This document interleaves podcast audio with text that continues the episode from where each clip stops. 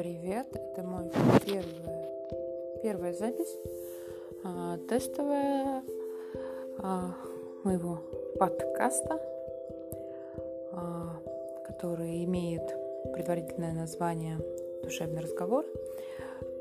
Он будет в качестве интервью с интересными людьми, у которых есть какие-то секреты, какие-то тайны и свое мнение о жизни.